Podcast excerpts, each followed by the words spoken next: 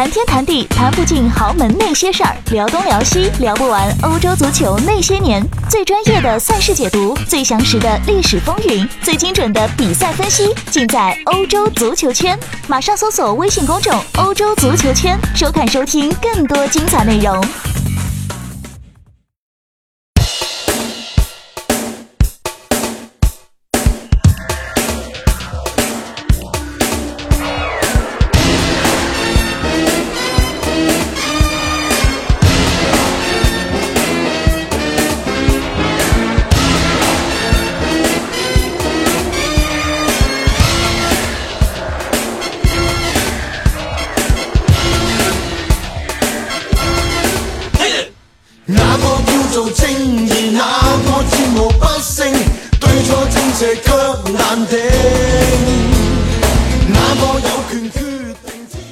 Hello，各位好，啊、应该怎么样开启今天的节目呢？上周末的比赛看完之后，我认为啊，利物浦本赛季真的有机会在联赛夺冠。曼城的重心呢，应该在欧冠。最好的年轻人在切尔西，但是考验还没有真正到来。我第一次怀疑埃梅里该不该下课。好了，这就是这一期的亮点英超要跟大家聊的内容。那么依次来说吧，呃，利物浦在落后的情况之下，最终是以三比一反超击败了纽卡。这场比赛我是看了的，呃，我想不管是不是红军的球迷，都应该能够看清楚一个事实，那就是，不管马内和萨拉赫有多么厉害，弗尔米诺才是真正盘活利物浦的发动机。以前咱们说利物浦，说到利物浦队中的发动机，大家的第一印象反映的肯定都是杰拉德呀、阿隆索呀。而现在呢，真正的节拍器呢是菲尔米诺。菲尔米诺这个人有一种特质，他就是在中锋这个位置呢，他能够成为桥梁，冲击或者用速度撕开对手的防线，靠个人能力去破门，这些呢都是马内和萨拉赫非常擅长的东西。而这一点呢，也是他们两个人呢比菲尔米诺要强一点的地方。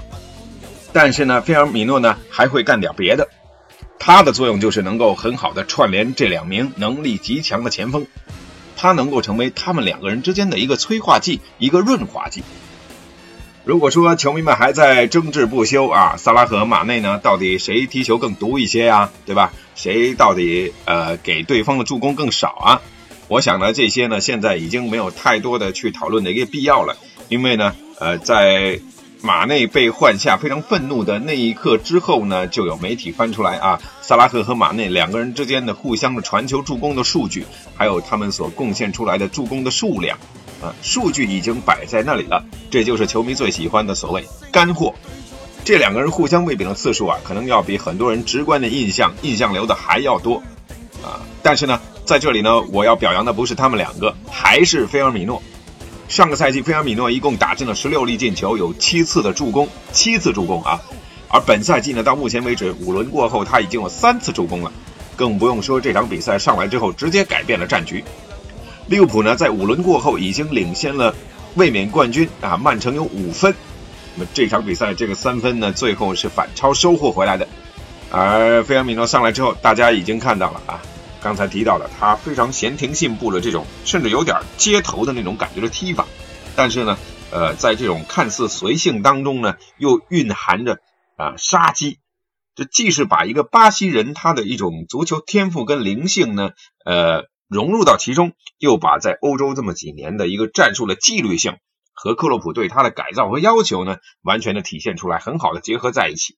所以呢，呃，现在菲尔米诺，我觉得应该是利物浦球迷呃心头肉了啊、他的脚后跟传球助攻呢，已经跟他灿烂的笑容，还有他那一口大白牙，还有就是说他进球之后庆祝的那个舞姿啊，成为了这个球迷的最爱，实在是太迷人了。要知道呢，菲尔米诺刚刚登陆英超的时候，那时候可还是一个铁憨憨啊。五轮过后，我们说了，利物浦已经领先了曼城五分了，这都不敢想象啊。所以阿亮认为呢，这个赛季利物浦真的可以去拿英超的冠军。或许，或许，或许这也真的是利物浦现在这批人啊、最好的一个啊、夺得英超联赛冠军的机会了。夸完红军，咱们再来说点别的。啊，我觉得呢，灾难呢是分有两种，一种呢是天灾，一种是人祸。接下来要说的呢，恰恰这个曼城，这在本轮比赛当中他们是爆出了最大的冷门，输给了金丝雀啊，二比三。这天灾和人祸呢，曼城算是全赶上了。比赛结束之后呢，我特意问了一位我的同事啊，因为他正好呢，既是诺维奇的球迷，又是曼城的球迷啊，是一个双料球迷。为什么呢？因为他在英国留学的时候啊，从地理位置上来讲呢，诺维奇应该是他的主队啊。当时呢，在英冠，哎，人家也很关注，对吧？呃，然后呢，他又是曼城这个冠军队的球迷，嗯，曼城踢得漂亮，是吧？啊，这所以太有意思了。我赶紧的在赛后我就问他，哎呀。这一轮过后，你这个这个心里现在是什么样的一番滋味啊？啊，他说了意味深长的一句话：万一这个赛季曼城没有冠军，而诺维奇又没有保级的话，苦啊！说话的艺术最厉害的就在于啊，说前一半让你领会后面的一半。那么。我领会的就是，如果出现这种极端的情况，曼城没有夺冠啊，诺维奇没有保级，哎呀，那他真的是苦啊。所以呢，我们要说这个天灾人祸，为什么这一轮呢曼城全部都赶上了呢？先来说这个天灾，天灾呢在于曼城这个赛季，他本来在后备线上就已经走了孔帕尼了，而有着这个玻璃属性体质啊，这个拉波特这个人也真的是苦啊，现在又伤了。所以曼城中后卫现在位置缺人，所以已经一年多都没有什么太多比赛机会被打入冷宫的奥塔门迪啊，重新可以披挂上阵。然后呢，然后这就酿出人祸来了。奥塔门迪球门球开球走神啊，被断，最后呢被这个普基打进了第三球。这这真的是啊，这无从无从说起啊，无奈啊。帐下无人，所以呢，瓜帅也只能够让廖化去当先锋了。当然了，曼城这场比赛明显呢就没有把英冠的冠军当回事儿，他们的球员在场上的动态显然呢就显得很轻敌。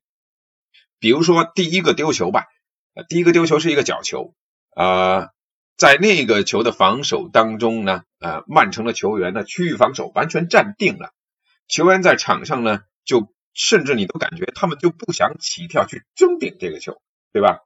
呃，不想去争顶。就斯特林这么矮，他跳第一点，他跳最高，其他人都不跳啊，被头球攻破。那么这一点呢，也是曼城的一个顽疾。曼城最近一年来，他在丢球方面呢，他是定位球丢球最多的英超球队。能想象一下，英超冠军是呃定位球丢球最多的英超球队。其中，他们所丢的二十九个球，有十六个来自于定位球被破门，这个占比达到了百分之五十五点二。呃，定位球丢球呢，一个当然是这个防守体系的问题了，另外一个，呃，你说这场比赛所表现出来的一个状态，确实是太轻敌了。那么我们回头再来看看，呃，诺维奇，诺维奇的伤病名单非常的长，这场比赛呢换了好几个首发，但是呢，哀兵能够赢，靠的是什么呢？靠的是万众一心，至死地而后生。我想这轮比赛赛程出来前，没有几个人会把诺维奇当回事儿，对吧？大家都觉得曼城现在的水平就是砍瓜切菜，你这只金丝雀就等着被拔光毛吧。谁知呢？诺维奇的球员在场上呢，就是比曼城的球员能跑，就是比曼城的球员愿意跑啊！况且呢，他们还有普基，他们还有布恩迪亚。对了。曼城方面，沃克是不是这个位置应该考虑一下轮换了呢？啊，瓜迪奥拉耳提面命，天天拉着他说，说的沃克耳朵都长茧，但是呢，还是跟自己的后卫的防线呢缺乏默契。比如说，这普基打进的那个球啊，啊，普基助攻的第二个球，就是沃克拖在最后面，斯通斯都已经举手说啊越位了，没想到啊，身后的沃克呢，跟对方的前锋啊站的是同一条线，平线。呃，这个后卫线的问题如果不能够解决，如果伤伤病的问题再严重的话，我觉得曼城这个赛季真的很悬了啊！曼城需要在冬天尽快的在后卫线这个位置上做好补充。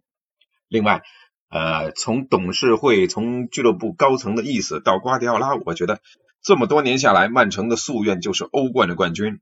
这个赛季的分组情况也非常的不错，那么是不是会把整个的重心往欧冠方面去靠呢？联赛如果没有能够联赛如果能够完成三连啊，自然是一件非常非常伟大的事情。但如果呢，呃，没有办法实现联赛的三连夺冠，而在欧冠上能够有突破，拿到欧冠冠军，我觉得这也是可以接受的。所以从场上啊，从联赛的角度上来讲，或许。曼城的重心啊会有所调整。当然，最后既然说了，多说几句啊。呃，曼城这两个赛季呢，就输过给纽卡以及诺维奇，这俩呢，一只是喜鹊啊，一只是金丝雀，都不是什么好鸟啊。说到这个后卫啊，我突然发现呢，英超有几支强队，他都有几位神仙坑爹后卫，比如说曼联的林德勒夫，比如说曼城有奥塔门迪。比如说切尔西有祖马啊，而且呢，这这个赛季的定位球的防守啊，呃，我发现很多球队都喜欢用区域防守。以我看阿森纳的经验来看呢，角球采用站定了之后的区域防守，面对前冲的进攻球员，那防守失败制造混乱啊，甚至丢球的几率那是相当高的。这呢，似乎呢是一个体系的问题，而不是所谓的经验的问题说到经验。赛季开始前，有多少人认为切尔西能够取得这样的成就呢？对吧？阿亮之前也认为阿森纳这个赛季能够进前四的，为什么呢？因为曼联跟切尔西菜呀，而不是阿森纳真正的有多好。这是有种矮子里头拔将军的感觉。不过这一轮呢，切尔西又打醒了很多人了，又让很多车迷感到极其的兴奋。他们在客场五比二能够狂屠狼队啊！蓝军的年轻人呢，确实让人印象深刻。切尔西到现在联赛的十一个进球，全部来自于他们的英冠三杰啊，亚布拉罕、芒特以及托莫里，再加上他们主帅兰帕德，哇，这英冠四杰了都。亚布拉罕、芒特和托莫里三个人呢，都是来自于切尔西的青训。进球这些球员，他们的平均年龄是二十一岁又一百二十四天，这个数字在欧洲五大联赛的九十八支球队里面。排名第一，亚布拉罕呢？二十一岁三百四十七天上演的帽子戏法，也成为了队史最年轻的英超帽子戏法球员。而且啊，这三个进球方式各有不同，唯一一致的一点呢，就是让对方盯防他的队长啊，考迪是被青春闪了腰。在亚布拉罕面前，考迪就像一个八十岁的老头啊。亚布拉罕呢，放的是快进啊，考迪呢，放的是升格慢放。兰帕德也说了啊，我用这些年轻人啊，不是因为我不能买人，我手底下没人，我必须得用，而是他们呢在训练场上日日夜夜用自己艰苦努力的训练换来了机会。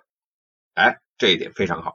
蓝军可以说现在呢，整个的队内氛围非常棒啊，年轻人呢，呃，用自己的实际行动来支持自己的主帅啊，也让像吉鲁啊这样的一个老臣子呢，啊，坐在场下，即便不爽。他也没什么理由，对吧？没什么怨言啊。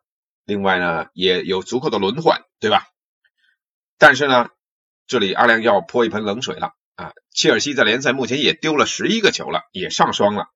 防守的问题呢，并没有解决。那么吕迪格呢，好像又受伤了。然后嘛，下一周先是欧欧冠啊，在周中呢去打瓦伦西亚，然后在周末啊就硬碰硬了，第一个考验来了。为什么之前说呢？年轻人的考验还没有真正到来，下一轮是对利物浦了，这就非常考验兰帕德的排兵布阵，还有这群年轻人在场上调整和抗压的能力了。说一句可能球迷不爱听的啊，此前的利物浦的名宿阿兰汉森曾经呢说过，阿森纳这个靠一群小孩你什么都赢不了啊。现在在这个青春风暴当中呢，切尔西虽然不是英超最年轻的球队。最年轻的是阿森纳啊，呃，但是呢，想靠他们去赢得一些荣誉的话，哎，难度还是有的。耶，接下来终于把剩下的时间全部留给阿森纳了啊！前面提了那么多，老不说憋着，憋不住了。老实说呢，看完了这场比赛之后呢，我是第一次怀疑艾梅里啊，我觉得他是不是该下课了？不过呃，上是他上个赛季我一直是力挺艾梅里的。我觉得坚持呢得给他与时间啊，但是先等等，咱们先来说一说阿森纳场上表现的事情。阿森纳的上半场前十五分钟就差点要丢球了啊！对方的几次在禁区前的远射非常的有危险。你老实说，被一个联赛垫底的球队全场轰了三十一脚射门，你还能够带走一分啊？真正应该感到懊恼、感到生气的是谁呢？是沃特福德的球迷，他们完全可以打出三十二比一这样的比分，你知道吗？但是为什么没有呢？Why？射术不精啊，这一点上来说呢，沃特福德呢真的是有点吃亏了。那么阿森纳的问题呢，啊，也不是什么新鲜问题，老问题一再重现。大家都知道，闭着眼睛就就就明白了啊，不用看画面，没有靠谱的防守，对吧？没有靠谱的后卫啊，后卫的身前没有保护，然后呢，这个中场呢凌乱啊，前锋呢没有人打中锋就不会踢了。哎呀，佩佩是不是个水货呀？是吧？厄齐尔什么时候上啊？上了之后又能怎么样啊？对吧？都是这些问题一再重现。呃，先抑呃先扬后抑，奥巴梅扬真的很出色，他两次触球就打进两球，这样的前锋你上哪儿找？对吧？但是呢，这些呢都是在他啊完成了移动到中路去打中锋这个角色之后才出现的。这就跟上一场呃奥巴呃这个拉卡泽特下去之后，奥巴梅扬。射到中间打中锋啊，就进球是一个道理。那么阿森纳现在就是说，没有人能够真正的在中锋这个位置上面啊去承担这样的角色，没有了拉卡泽特，连顶替拉卡泽特的这样的角色呢都没有。呃，那么如果仅仅是把奥巴梅扬局限在边路的话呢，我觉得啊，他可能连一个合格的边锋都算不上。那佩佩这场比赛，我想我相信呢，就是说场上的跟队友配合的感觉，至少在上半场他是略有提升了，但下半场整个人几乎消失了啊，还是那个问题，拿球有些黏，有些毒，再看看吧。那么接下来说中场，三个中场的配置啊，明显埃梅里是想力求控制局面，但是呢，这三个人呢，并没有一个人能够真正的深度去参与防守，给后防线提供保护。这个就要说，很多球迷说，哎，那你要防守，你要保护，你看托雷拉呀，为什么不上？对，上周啊，巧了啊，正好去一个呃干点活啊，碰到了著名的枪迷严强老师啊，跟严强老师面基，简单的交流几句啊，从他那边有得到一个消息，就是说托雷拉呢，似乎并不是艾米丽点名要的人。艾米丽想要的是那种呃恩宗纪这样的，能够在中场啊去防空的、去争头球、去干脏活累活、又高大又强壮的中场。好像之所以用扎卡，也是因为这个原因。扎卡头球还行啊，对吧？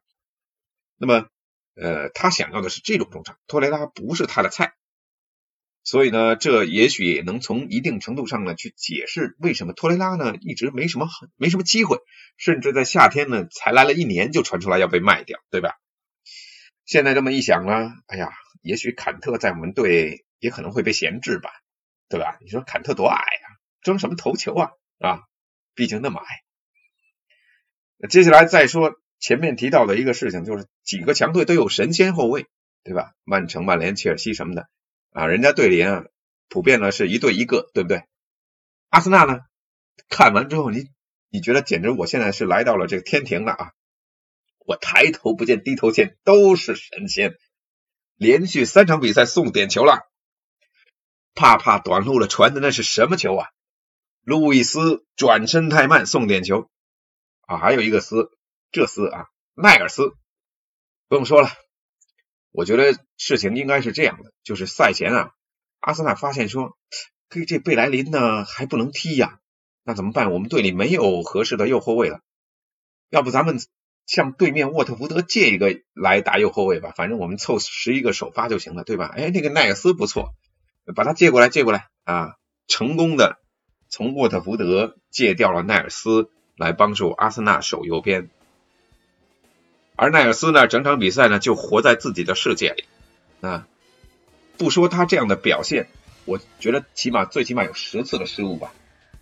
呃，不说他这样的表现能不能踢英超，我想踢中超的话啊，他连球场都走不出去，他都得被按在本板凳上按到死。赛后去看这个，今天回看新闻很生气啊！艾梅里说：“哎呀，人家对手很强啊，对吧？是三十一脚射门真的很强啊，谁会承认对手强？对手是个垫底的球队，是个副班长啊！局面失控的情况之下，艾梅里换了谁呢？换了威洛克，换上了内尔森啊！这两个愣头青上去之后，就用不断的失误、不断的失误来证明自己。”每一个当下的选择都是错误的。你看，明明知道对方这个中场这十六号谁来的啊，那么强，还想用速度强吃，还想跟人家扛身体，每个选择都是错。艾贝里了，这场比赛，你觉得他这个换人的选择如何呢？对吧？阿亮算是发现了，阿森纳的每场比赛过后都会让你有新的感觉，你都会发现。每一场比赛，队里都会有一个新的废物。这场比赛是个 S，下一场比赛就是个 B，啊！以前呢，我们老说温格你死活不轮换，一套阵容打到底，打到冬天大家都没力了啊啊！结果呢，滑坡，冬天滑坡就是因为这个来了，不轮换。现在埃梅里不一样啊，人家是太极拳，呃，是宗师，天天乾坤大挪移。他的首发，我感觉呢，都是赛前通过掷骰子啊，掷出来几号就几号。是这么排出来的，呃，所以呢，这个赛前呢，看到一篇文章说，这个有一位宁素，他说，哎呀，有一位不愿透露姓名的球员跟我说，埃梅里这个战术天天变，场场变啊，搞得我们都懵了，蒙圈了，我们上去该干什么都不知道。赛后我们再来反推，嗯，这是不是能够说明点什么问题呢？对吧？正所谓兵熊熊一个，将熊熊一窝，到底是谁是真正的废？到底是谁是真正的锅？谁才是真正的幕后黑手？真相恐怕只有一个。好了，最后推荐下位呃各位啊，下周呀要关注一下红蓝对抗利物浦对切尔西。啊，另外呢，热刺和莱斯特的比赛也可以很重点的去关注一下。好比赛我感觉都在周六，阿森纳的比赛就不用看了。好了，那么大家呢可以在评论区把你的想法告诉我，我们下期再见。